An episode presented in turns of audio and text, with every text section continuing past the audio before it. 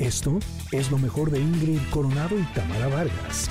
Estoy muy contenta de dar la bienvenida en cabina al doctor Carlos Suárez, destacado ortopedista y traumatólogo, que vamos a hablar de los juanetes, cuáles son las causas y cómo prevenirlos. Bienvenidos, doctor, ¿cómo está? Hola, buenos días. Bien, muchas gracias. Eh, a ver, para empezar, díganos qué son los juanetes.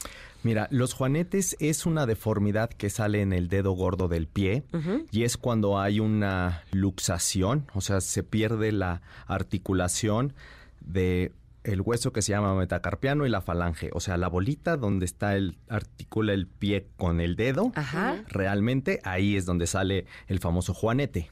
Mm. Ahora bien, este, lo saludo también con mucho gusto, doctor. Platíquenos, por favor, ¿qué provoca que salga ese, ese juanete o que sí, que tengamos esa deformación? Porque no a todas las personas le sucede. Correcto. Mira, el factor principal y número uno es genético.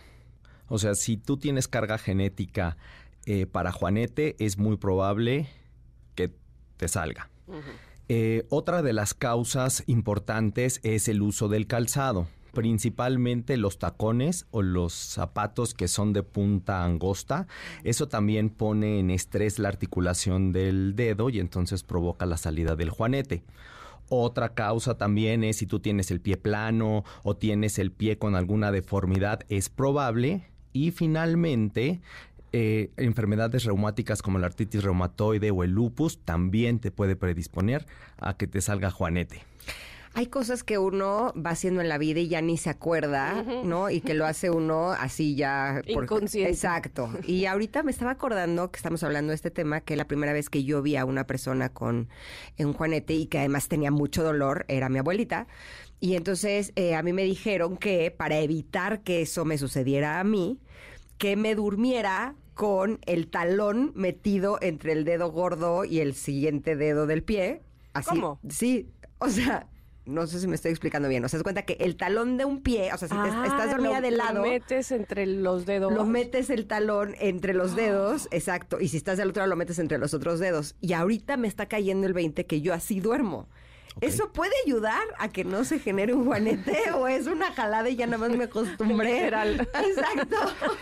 Eh, mira, te puedes lastimar esa zona del talón por tener entre, eh, tenerla entre los dos dedos, pero lo que se ha visto es que si usas los separadores de dedos, pero hay unos que son como un poco más ortopédicos, que tienen como una perillita a un lado del dedo, con eso puedes regular qué tanta presión le pones al, al dedo y finalmente estos y los separadores de dedos blandos que puedes meter entre los dedos. Como de silicón, ¿verdad? Exactamente detienen un poco la progresión de la aparición del, de la deformidad.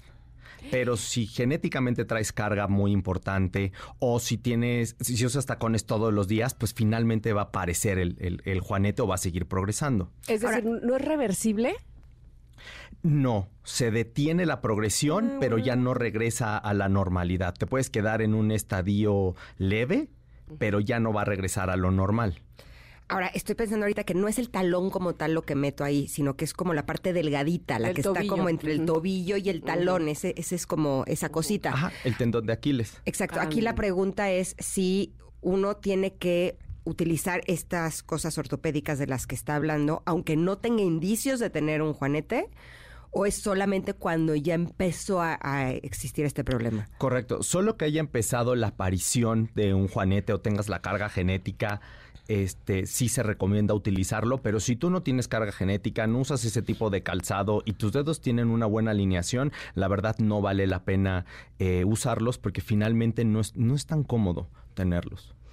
¿Cuándo podríamos decir que ya es una cosa que necesita, bueno, de entrada no sé si todavía, ahora sí que operen las operaciones, es, es, decir, que sea lo que se lleve a cabo para tratar de, solucionar el problema. ¿Si es así, una operación a fuerza? Eh, no necesariamente. Ah. La única indicación para cirugía en este caso es que ya la deformidad sea muy severa, que tengas un dolor muy intenso, que ya no puedas usar ningún tipo de calzado, ¿no? Incluso hasta les tienen que cortar al zapato para que les entre el pie. Eh, tienen ya una deformidad importante a nivel del otro dedo, del segundo dedo, se empieza a hacer como en garra, eh, empiezan a salir úlceras en la piel. O sea, ya cuando el trastorno ya es muy severo, definitivamente nada conservador lo va a aliviar y entonces ahora sí hay que operar para corregir, para que el paciente pueda caminar sin dolor. Ahora, ¿es común el que una persona tenga juanetes, o sea, en la población general, por ejemplo, de México. Sí, sí es común. Así. La verdad, hasta un 30% de la población puede tener juanete. El problema es que muchos, pues, eh, no le dan mucha importancia o solamente se compran un zapato más grande o siguen utilizando los separadores de dedo, pero... Ahora pues, bien, eh, no sé si son las malas lenguas o que he escuchado de, gente que a lo mejor específicamente no le ha ido muy bien con el asunto de la operación de Juanete. Si es una operación mayormente exitosa, es decir, que, que arregla el problema, porque escucho, es que yo al poco tiempo ya estaba igual. Eh, desafortunadamente, eh, a veces los pacientes no pueden dejar ciertos vicios mm. y entonces, o sea, sí los operas para que queden bien de los juanetes, pero si vuelven a utilizar zapatos angostos en la punta, vuelven a utilizar tacones, pues es probable que otra vez haya cierta mm. deformidad. La verdad es que las nuevas técnicas quirúrgicas corrigen de manera mínimamente invasiva y casi en su totalidad la deformidad pero muchas veces son tantos los tejidos blandos involucrados que quizá no corrige al 100, tendrás un 90% de, de, eh, de, regresión, pero okay. quedas muy bien. Ahora, ¿la edad es un factor eh, que podría ser que el juanete sea más probable o eh, sucede en personas eh, incluso más jóvenes? Normalmente después de los 50, 60 años ya empieza a aparecer esta deformidad, entonces es más frecuente que lo veas en, personas eh, adultas mayores. Eh, es raro en pacientes jóvenes, salvo que ellos tengan ya una eh, otra deformidad en el pie que aumenta esta, esta aparición del juanete. Y cuando se tiene esta deformidad en el pie, repercute en otra parte del cuerpo, es decir, se, como se está pisando diferente, probablemente se tengan otras consecuencias, digamos, en las rodillas, en la espalda, en la columna, qué sé yo, ¿eso sucede? Sí, claro, 100%. Nuestros pies son nuestro punto de apoyo uh -huh. y desafortunadamente no les ponemos mucha atención hasta que nos duelen, pero nos soportan y nos cargan todo el todo día, todos los días. Uh -huh. Entonces el paciente empieza con un poco de dolor en el pie y entonces empieza a modificar muchas veces sin darse el cuenta la forma en la que apoya el pie. Y entonces esto repercute en cómo se planta el pie, cómo mueves la cadera, cómo mueves la columna y esto hasta el cuello. Entonces a veces hay pacientes que tienen pie plano, que les duele hasta la columna cervical, se le ponen plantillas, se les corrige y se les mejora el dolor del cuello. Lo mismo pasa con los juanetes, cuando empiezan a aparecer, solito empiezas a cambiar la forma de apoyar. Cada día me impacto más porque eh, cuántas cosas hemos aprendido a lo largo de nuestra vida y ni siquiera sabemos si lo aprendimos bien, uh -huh. ¿no? Hemos tenido aquí especialistas que nos hablan de la respiración, de cómo ni siquiera sabemos respirar bien, Correcto. ¿no? Y bueno, aprendimos a caminar cuando estábamos muy chiquitos, cuando teníamos un año, un año. y a lo mejor llevamos toda nuestra vida caminando mal. Uh -huh. Deberíamos de tener revisiones de rutina para que revisen si estamos caminando bien. Sí, claro, por supuesto. Siempre hay que hacer un análisis de la marcha para cómo está nuestra cadencia, cómo estamos caminando, porque hay que recordar que cuando caminamos realmente es un impulso y entonces como que vamos perpetuando ese impulso. Entonces alguna lesión en la espalda, un dolor muscular, dolor en rodilla, dolor en el pie, eso empieza a modificar nuestra forma y entonces sin darnos cuenta podemos tener esos famosos vicios de postura que a largo plazo van a repercutir en otra zona. Ok, tenemos una pregunta de una connector que en lo personal me, me, va a servir mucho lo que, lo que respondas porque me identifico. Claudia dice, eh, doctor, mi hija tiene 11 años y está practicando ballet y justo comienza con el uso de las puntas. ¿Esto puede provocar juanetes y de ser así, cómo lo evita? Sí, sin duda puede causar muchas deformidades en la punta de los pies. Eh, ¿Cómo lo puede evitar? Utilizando estos aparatos eh, ortésicos, le digo, el, el, corrector de la deformidad, los separadores de dedos, para que esa progresión no aparezca tan pronto. Pero sí, eh, las bailarinas siempre tienen deformidad en, las, en los pies porque tienen que modificar la biomecánica del pie para tolerar pararse de puntas. Entonces, sí va a haber cierta modificación, pero podemos evitar que progrese rápido con el uso de los separadores de dedos, ya sean los, los ortésicos con, con la perillita a un lado o los de silicón. Tendríamos que tener una rutina eh, cuando llegamos a casa, sobre todo las mujeres que usamos tacones, para descansar nuestros pies? ¿Tendríamos que darles masajes o meterlos en agua con sal? ¿O tendríamos que hacer algo todos los días para poder eh, eliminar todo el estrés o la tensión que pudiera haber en alguna de las zonas? Eh, de nuestros piececillos? Claro, sin duda. Porque el... sí duelen cuando estamos mucho tiempo paradas en tacones, la verdad. No, claro. O sea, el evitar el uso prolongado del tacón, eso definitivamente es, es una ayuda. O sea, yo siempre le recomiendo a mis pacientes, bueno, si tienes un evento de gala, pues sí puedes usar los tacones, pero si ya no tienes que estar con tacones, quítatelos. Quítatelos si utilizas zapatos cómodos, puedes llegar, en, lo primero que hagas cuando llegues a casa es quitarte los, los zapatos, no los expongas a cambios bruscos de temperatura, ¿no? Si quieres quédate con tu calcetín y le puedes dar un cierto masajito, puedes poner un cojín calientito para que se empiecen a descontracturar los músculos, hacer cierto tipo de masaje.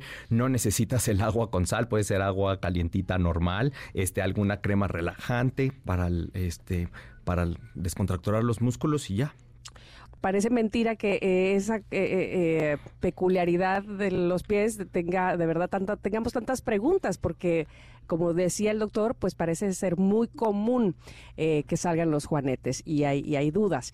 Y te preguntaba, doctor, ¿es bueno o qué tan qué tanto repercute el hecho de que lleguemos a casa y nos quitemos los zapatos y directamente estemos descalzos en, en el piso, fresco o no? Y lo otro es qué tipo de tacones recomendarías que usáramos las mujeres. Bueno, contestando tu primera pregunta, nunca es bueno someter a ninguna parte del cuerpo a un cambio brusco de temperatura. Yo sé que a veces los zapatos molestan y entonces lo que quiere uno es descalzarse, pero esto puede provocar una contractura en los músculos del pie y entonces a largo plazo vas a tener un dolor, de ese dolor que llaman tipo reuma.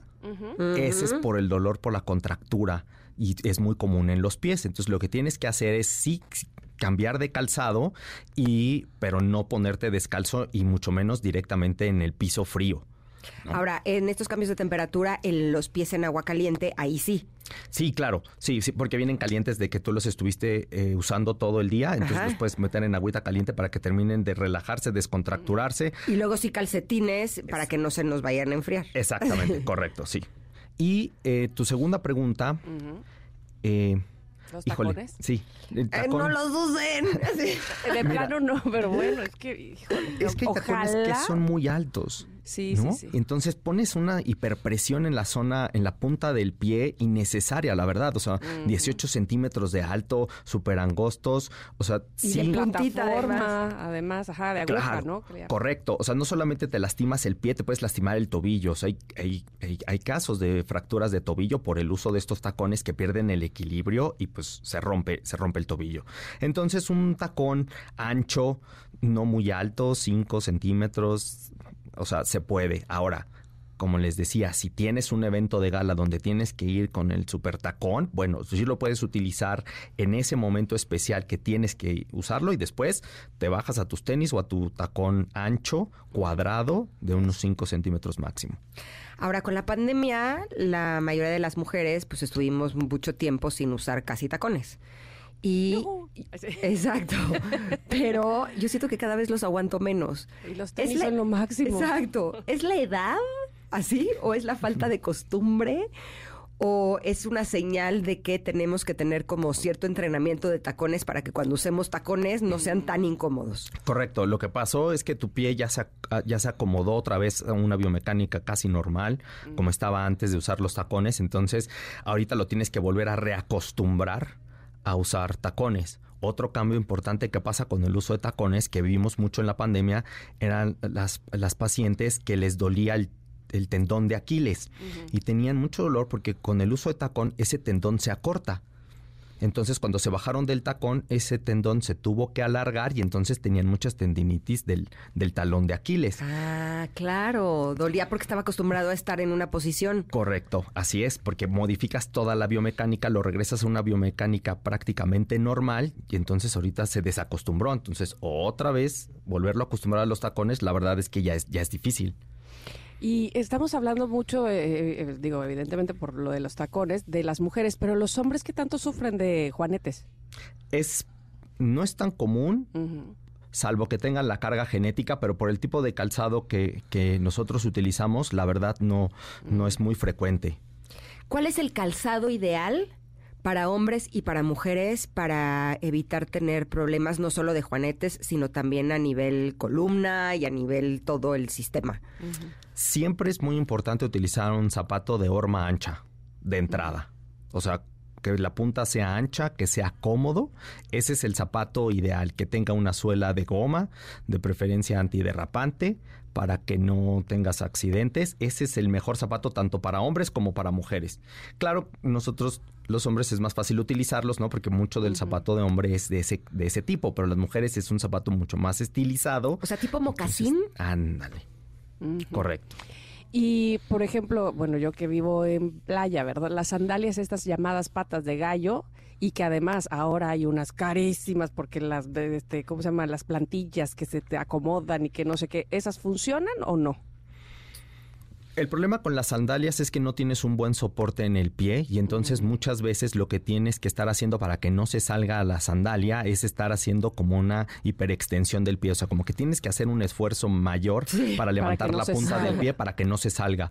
Entonces también no, no, no utilizarlo por por mucho tiempo. O sea, sí, entiendo que en áreas de calor lo que menos quieres utilizar es calcetín Zapato y cerrado. zapato cerrado, pero las puedes utilizar por un ratito y después cambiar a un tipo de calzado que sea un poco más ventilado, pero que tenga todo el soporte en el pie. Ahora, si hablamos de que el pie se acostumbra a ciertas formas eh, y a cierta comodidad, ¿qué pasa con nuestros hijos? El hecho de que siempre estén en tenis, por ejemplo, ya en la escuela de uno de mis hijos, ya antes tenía que ir con zapato negro. eh, del zapato escolar, pero desde la pandemia ya lo dejan ir con tenis negros. Es malo que nunca usen zapatos que son un poquito más estructurados y más duros porque cuando se los vayan a poner de adultos no los van a aguantar. O está perfecto que el pie esté súper cómodo en sus tenis y cuando sea grande pues se adaptará también. El problema con los tenis es que muchas veces no tienen la horma suficiente para darle un soporte al pie y entonces el pie puede tomar ciertos vicios, ¿no? Porque no hay nada que lo frene. Entonces no pasa nada mientras el tenis sea un tenis que tenga una horma un poquito más rígida. Si el paciente tiene algún tipo de deformidad en el pie, revisar que, le- que se hace una plantimetría para ver si no tiene caído alguno de los arcos del pie y puede utilizar tenis con plantillas y cuando haga el cambio a zapato no va a pasar nada porque la plantilla le estuvo dando ese soporte al pie y entonces va a ser fácil la migración al zapato. O sea, los niños tienen que tener plantillas aunque no tengan ningún problema en los pies. Si tienen alguna deformidad en los pies, nada Ah, más. si no, no. Si no, no. Ok, bueno, pues qué interesante estuvo esto, pero ya se nos acabó el tiempo, doctor. Por favor, díganos en dónde puede localizarlo toda la gente que nos está escuchando y que a lo mejor se haya quedado con alguna duda. Claro que sí. Mira, te doy las redes sociales. Es D de dedo, R de ratón, guion bajo articular. Ahí estamos en Instagram, en Twitter y en TikTok y YouTube. Y al teléfono del consultorio que es 55 6105 8906, que también tiene WhatsApp. Ahí podemos contestar todas sus preguntas. Te agradecemos muchísimo que hayas estado con nosotros. No, gracias a ustedes. Esto fue lo mejor de Ingrid Coronado y Tamara Vargas.